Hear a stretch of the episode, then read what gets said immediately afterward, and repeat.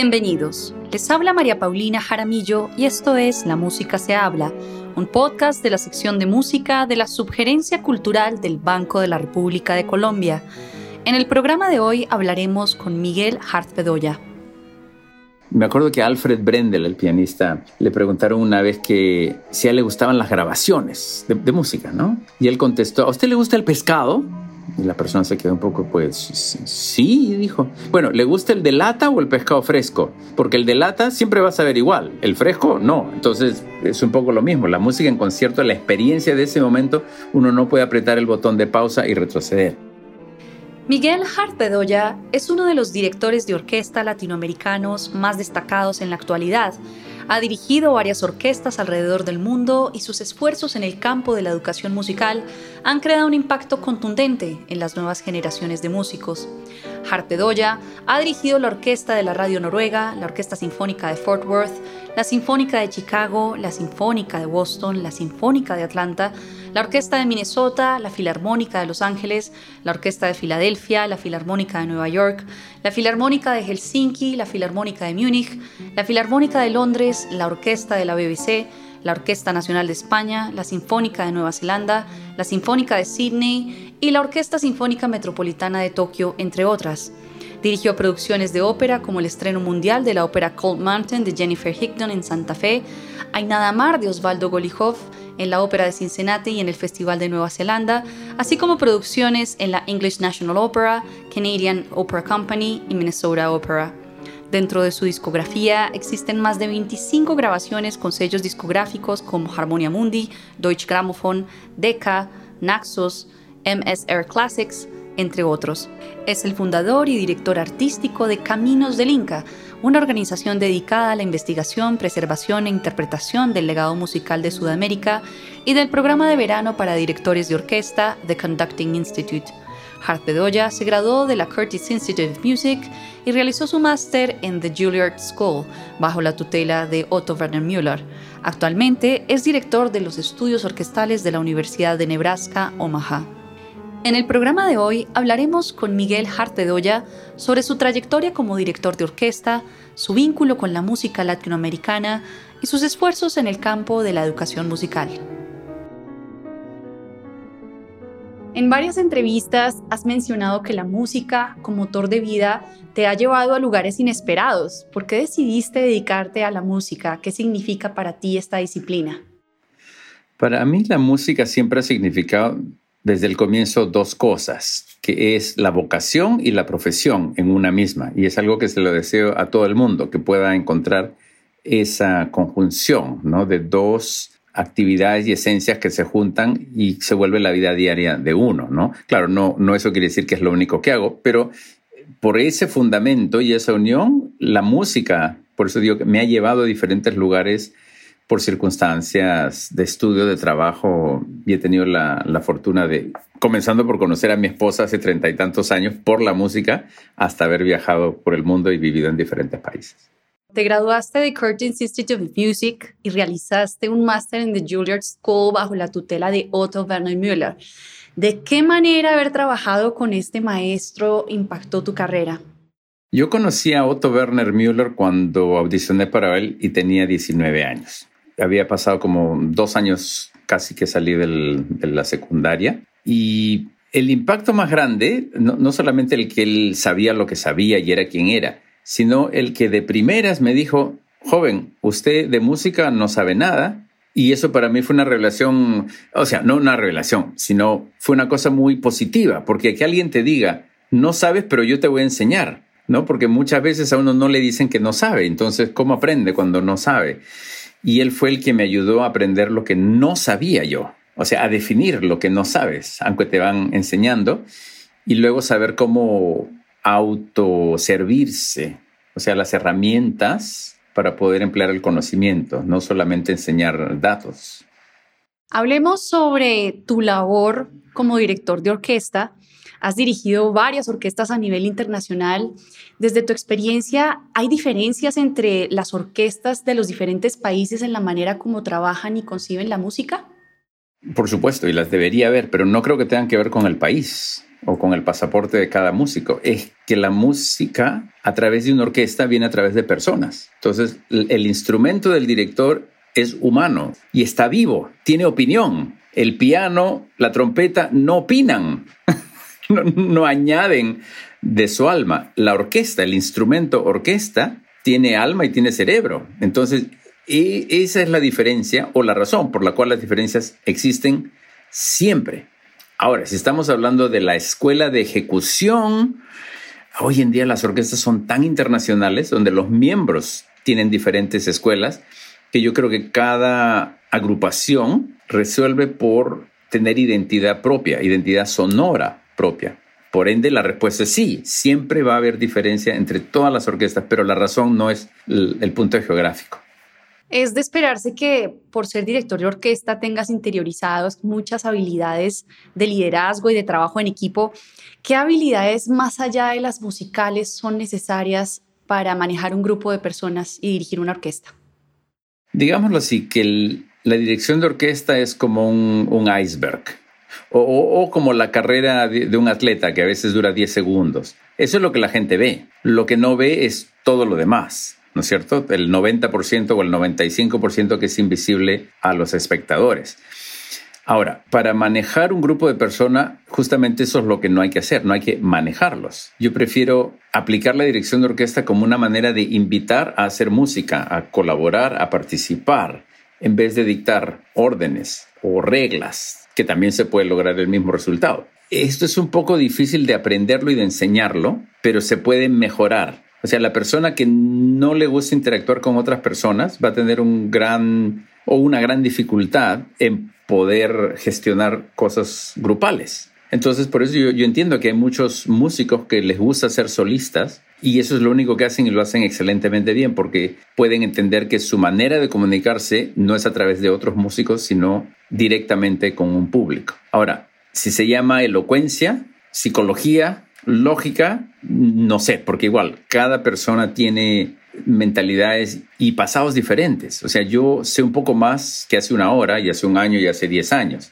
Hace 10 años había menos y por ende nadie puede reemplazar lo que no sabe, lo que no tiene. Pero yo creo que la cualidad del director es querer poder trabajar con otras personas, porque al final, si hacemos eso, estamos compartiendo la música, que para mí la dirección de orquesta es primero acerca de la música, o sea, de la obra musical, y segundo es compartir eso.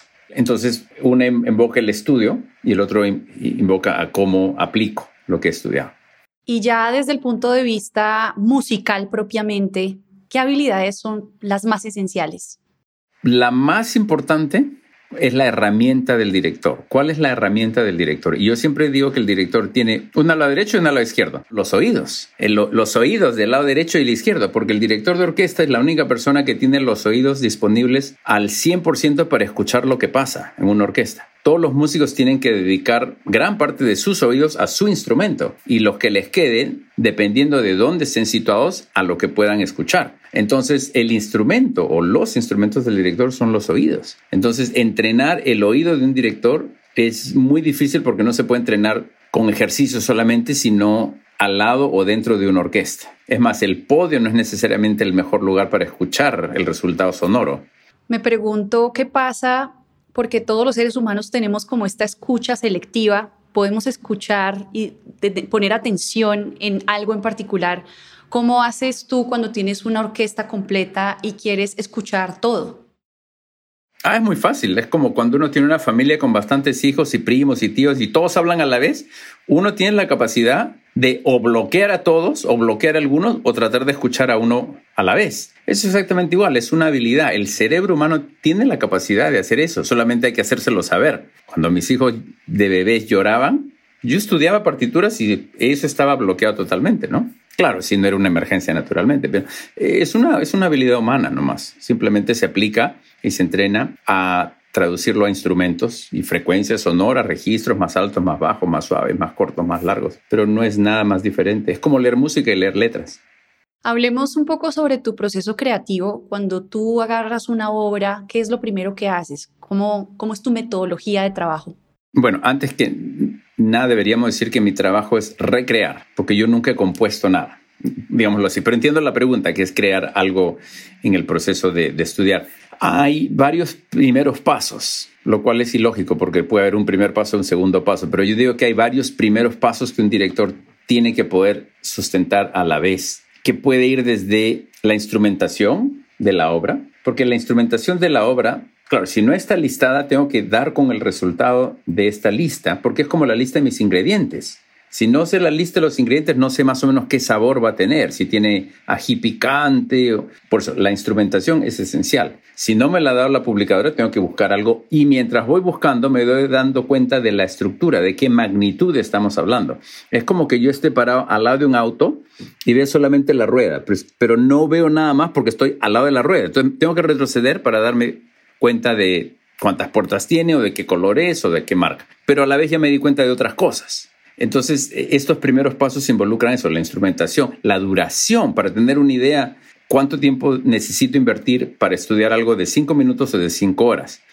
Y cosas así, la estructura, hay muchos primeros pasos, ¿no? Pero al final es cada nota es un sonido a la vez, como cada letra en un libro da una palabra y una conjunción de palabras da una frase y una frase más otra frase puede dar un párrafo y, y se hace todo a la vez. Como cuando uno lee un libro, a veces uno sin querer se salta y regresa, o vuelve a releer algo porque no entendió nada. ¿Cuántas veces me ha pasado eso? Leo una página entera y no entendí nada. Y, o sea, no hay, una, no hay una garantía de que el mismo sistema funciona, pero los principios de estos primeros pasos son los mismos. Te has caracterizado por siempre abordar repertorio nuevo y muestra de eso es el reciente disco que lanzó Naxos con eh, Orchestral Music from Five Continents con la Norwegian Radio Orchestra. ¿De dónde nace esta iniciativa de tener eh, este tipo de repertorio de siglo XXI? Para dar con tu pregunta, tengo que remontarme un poquito a la cosa más básica. El elemento más importante en la producción musical es el o la compositora, el compositor o la compositora. Punto.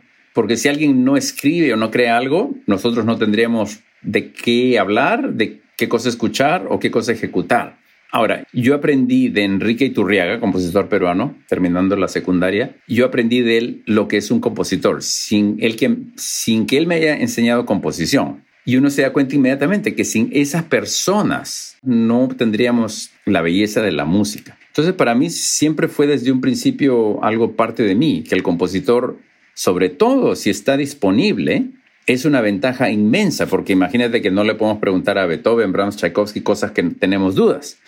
Entonces, para mí nunca fue una cosa que decidí, ah, ahora me voy a dedicar a los compositores contemporáneos. Ahora, el proyecto del que estás hablando fue el último proyecto que hice con la orquesta de la Radio de Noruega después de siete años de ser director principal y se enfocó en un concepto, porque al final el disco compacto hoy en día es, es, muy difícil inclusive usarlo como disco, ¿no? Pero al final lo que alberga e, es, o lo que es, es una plataforma, un compendio de ciertos compositores que he escogido y tenían que tener ciertas características. Primero, que estén vivos. Segundo, obras del siglo XXI, porque a veces hablamos del siglo XX como música contemporánea. El siglo XX es el siglo pasado. Y luego, puntos o lugares donde normalmente no asociamos a los compositores. Entonces, comenzando a sacar cuentas, proceso de eliminaciones. Estados Unidos, bastante. Rusia, ya bastante.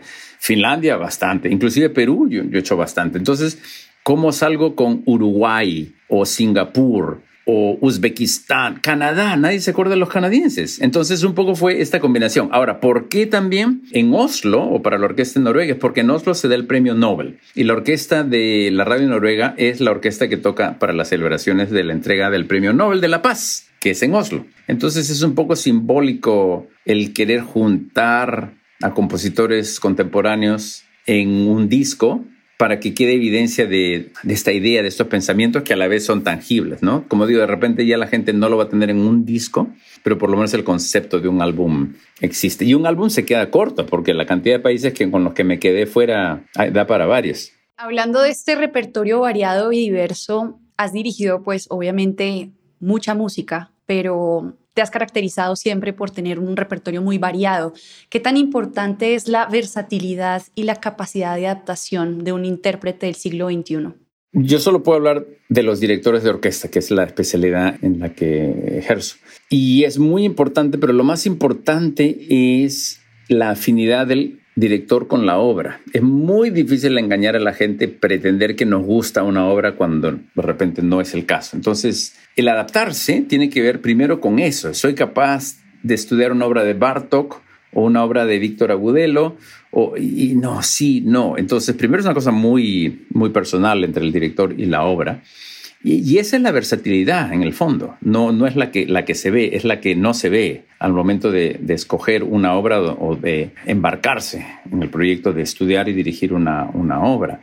Ahora, también la parte de versatilidad tiene que ver, dependiendo de la edad y de la experiencia del director o la directora, es el repertorio que uno elija con ciertas orquestas. Por ejemplo, al comienzo de mi carrera, yo hacía obras, digamos, con la Sinfónica de Chicago, Filarmónica de Nueva York, obras que ellos no conocían mucho. Entonces yo tenía cierta ventaja porque yo conocía el repertorio mejor que ellos, a pesar de que ellos eran mucho mejor instrumento que yo como director. Ese tipo de flexibilidad es importante siempre y cuando la razón por la cual uno sea flexible y pueda tener variedad tenga como consecuencia que la música es la que va a tener el énfasis, no la carrera de un director. ¿Cómo ves el panorama actual de los músicos latinoamericanos en términos de oportunidades y patrocinio para hacer música de concierto de primer nivel? Hoy yo creo que está, está claro que el talento del músico latinoamericano es, fuerte, causa impacto, ayuda, colabora, contribuye al acervo musical en donde uno esté, honestamente. O sea que al final el pasaporte no tiene nada que ver con cómo nosotros seamos como, como músicos. El mundo está mucho más abierto a, a cualquier descendencia étnica inclusive, o de género, o de nacionalidad. Yo creo que eso ya, ya nadie lo mira así. Y eso es bueno. Eso, bueno, no sé si el Internet ha ayudado, o Instagram, o Facebook, o cualquier otra de estas redes sociales. Yo, yo no creo ya que nadie tiene ningún impedimento, porque el mundo está abierto y está totalmente conectado. Tal vez antes, yo sí les puedo hablar de hace 30 años, cuando no era, el mundo no era lo que es ahora. Por ejemplo, yo no podía mandar videos de cómo dirigía porque no existían los videos. Entonces era un misterio. ¿Cómo dirigir a esta persona? Bueno, habrá que preguntarle a la persona que fue a verlo o verla y, un poco así. Hoy yo creo que todos tenemos muchas más oportunidades para demostrar quiénes somos como músicos latinoamericanos. Pero como digo, ese es el talento al que me estoy refiriendo. La cantidad de esfuerzo es la misma que puede tener cualquier otro músico. Eres el fundador y director artístico de Caminos del Inca, una organización dedicada a la investigación, preservación e interpretación del rico legado musical de Sudamérica. ¿Por qué surgió esta iniciativa? Esta iniciativa surgió por el trabajo que hice con Yo-Yo Ma y El Camino de Seda. Yo sin saber ya había comenzado desde los años, de los fines de los 80 inclusive, a indagar por la música cercana a mí, o sea, al Perú, porque el hecho de ser peruano no me hace un experto en un bambuco colombiano o en una cueca chilena, entonces, siempre me dio esa curiosidad por aprender. De una u otra manera, siempre estuve estudiando por mi cuenta o sobre todo juntando y recolectando, porque era y todavía es bastante difícil conseguir nuestra música fácilmente, inclusive comprándola. Bueno, entonces a raíz de esto, por años, décadas, en uno de esos tantos proyectos con, con Yo-Yo Ma, estamos en Chicago, eh, con la Sinfónica de Chicago. ¿Y qué obras nuevas hay? ¿Qué repertorio hay? ¿Alguna obra nueva? Sí, Osvaldo Golijov, que en Argentina. Ah, sí, claro, sí he escuchado. A ver, hablemos un poco más. Y, él mencionó esto. Y, ah, yo los caminos del Inca nunca los he hecho. Estaba en Perú, pero no, no he podido. Y, y ahí conversando, ah, los caminos, el camino de seda, los caminos del Inca. Entonces quedó esta idea poética ¿no? de un emblema geográfico, turístico o como le quieras llamar, que al final une lo que son ahora seis países, porque antes no, no eran países, y siempre tuvo música. O sea, la música en los Andes o en la región de los Andes es milenaria, es muy paralela a la cultura egipcia. Estamos hablando de 2500 años antes de Cristo, ¿no? Con la música en Caral, por ejemplo. Y entonces todo esto como que me, me ayudó a, a ver oh, acá hay un acervo, un tesoro increíble que yo no sé, entonces voy a, voy a aprenderlo.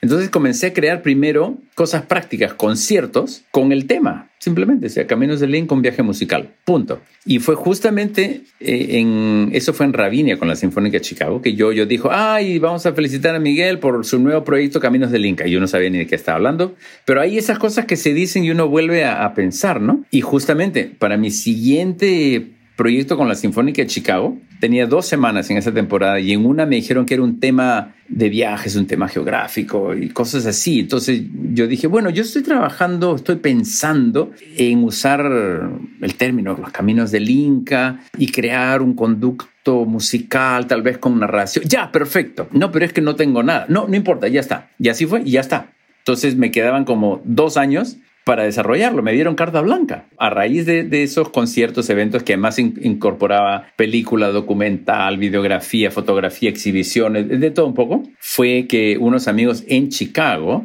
ofrecieron crear la asociación sin fines de lucro Caminos del Inca. O sea, al final la música me llevó a hacer eso ahí. Entonces, por eso digo, la música me ha llevado a hacer cosas y a diferentes lugares.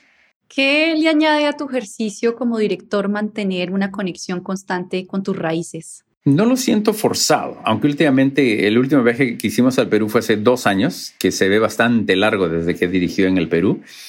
Yo creo que las raíces son las raíces de uno, quiera uno o no quiera. Yo pasé 18 años, de, 19 años de mi vida en el Perú y, y eso es lo que son, son las raíces. ¿No? Puede ser que el viento me mueva un poco por allá arriba en las hojas, pero al final la raíz le queda para siempre, ¿no? Lo que sí no, no pienso es en esas raíces. O sea, si, si soy la rama más alta, el viento me está moviendo, disfruto eso.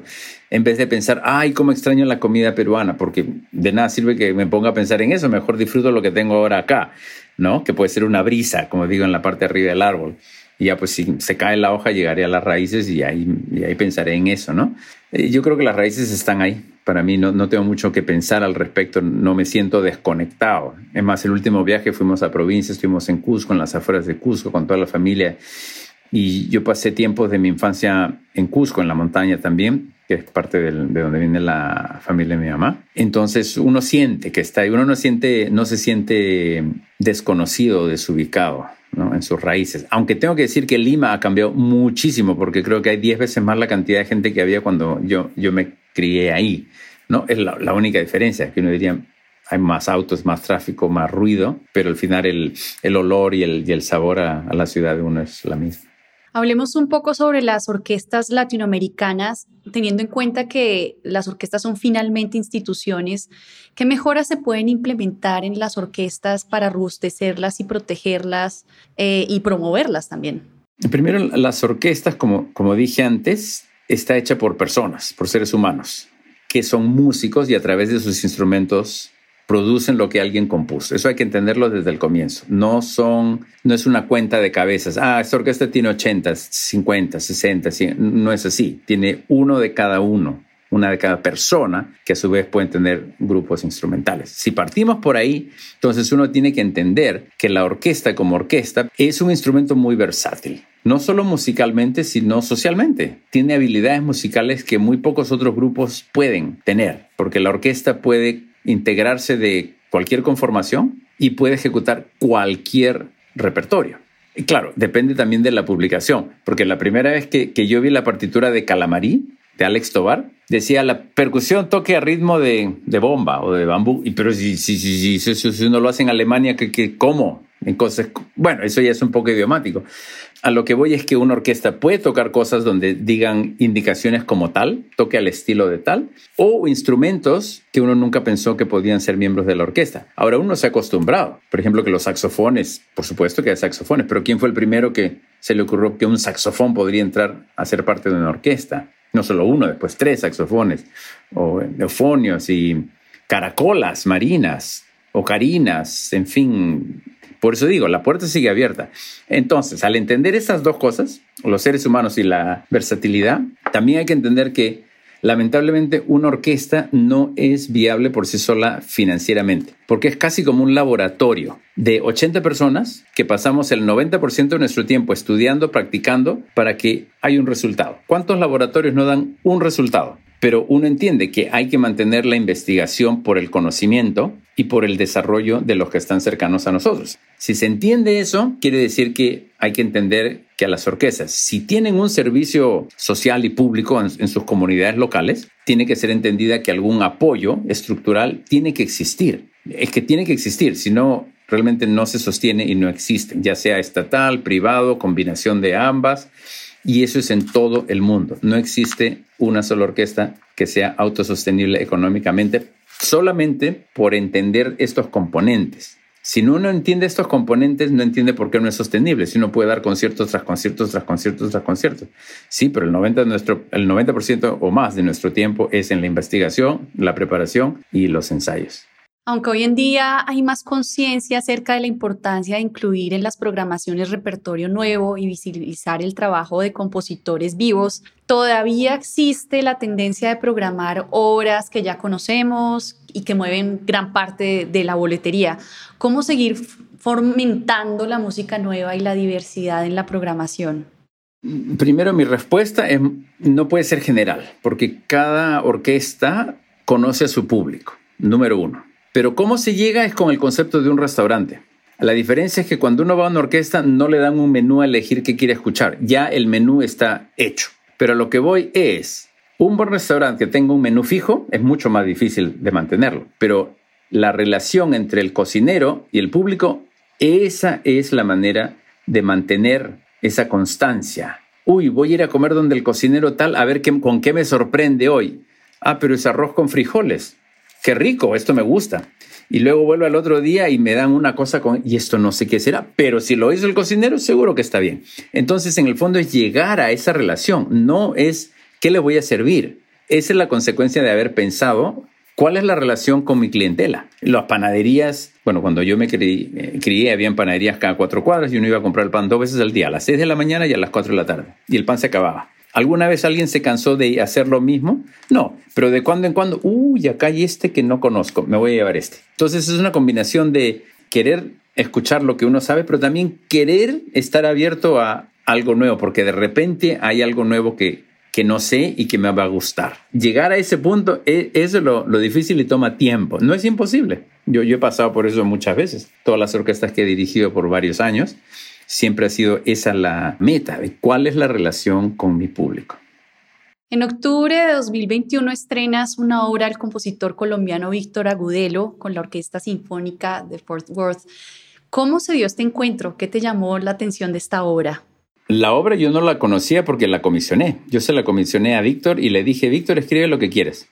Más o menos tanta duración, tal, tanta orquestación. Y como no se ha hecho, o sea, lo único que tengo es la partitura y más o menos ya sé qué es lo que va a suceder, como dice el título. Y es un poco la otra respuesta a tu pregunta anterior, es la confianza que yo tengo en ese compositor. Es un salto al vacío, en buena fe, que abajo va a haber un, algo que me, que me salve, ¿no? O que me mantenga, me mantenga vivo. Pero eso es una consecuencia de varios proyectos que hemos ido dando al tiempo. Ahora es una obra que yo le comisioné personalmente para la orquesta de Fort Worth. O sea, es un regalo que le doy a la orquesta de Fort Worth y a los abonados o al público en general. Esta obra debió haberse hecho el año pasado, en mayo de hace un año un poco más para mi concierto final como director musical. Y justamente quería dejar eso, que mi último concierto lleva una obra no solo de un compositor actual, sino una obra totalmente nueva.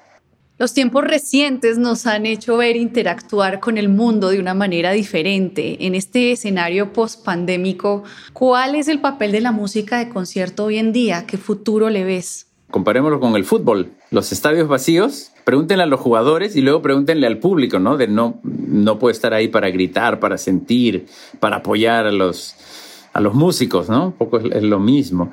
Yo creo que no se va a poder reemplazar nunca. Me acuerdo que a Alfred Brendel, el pianista, le preguntaron una vez que si a él le gustaban las grabaciones de, de música, ¿no? Y él contestó, ¿a usted le gusta el pescado?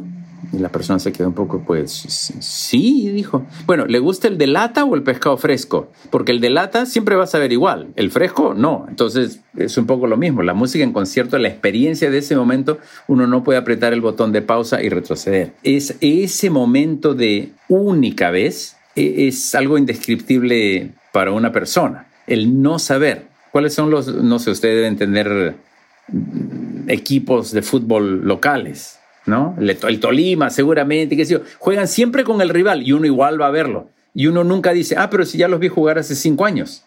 porque siempre es diferente, siempre hay algo diferente. Ah, ahora hay un arquero diferente. E esa interacción de la persona es exactamente en la música. Yo no le veo absolutamente nada diferente con otras disciplinas u otras actividades donde la gente se junte.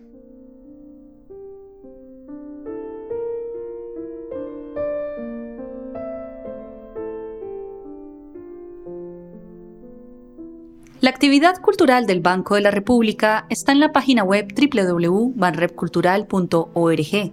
Síganos en Facebook como Sala de Conciertos Luis Ángel Arango y en Instagram, Twitter y YouTube como Banrep Cultural. La música se habla es una producción de la sección de música de la Subgerencia Cultural del Banco de la República de Colombia la música de este podcast es parte del trío Opus 32 de la compositora colombiana Amparo Ángel, interpretado por el Swiss Piano Trio, grabación que hace parte del disco Compositores de Nuestro Tiempo, volumen 2, editado y publicado por el Banco de la República. Mi nombre es María Paulina Jaramillo, hasta una próxima ocasión.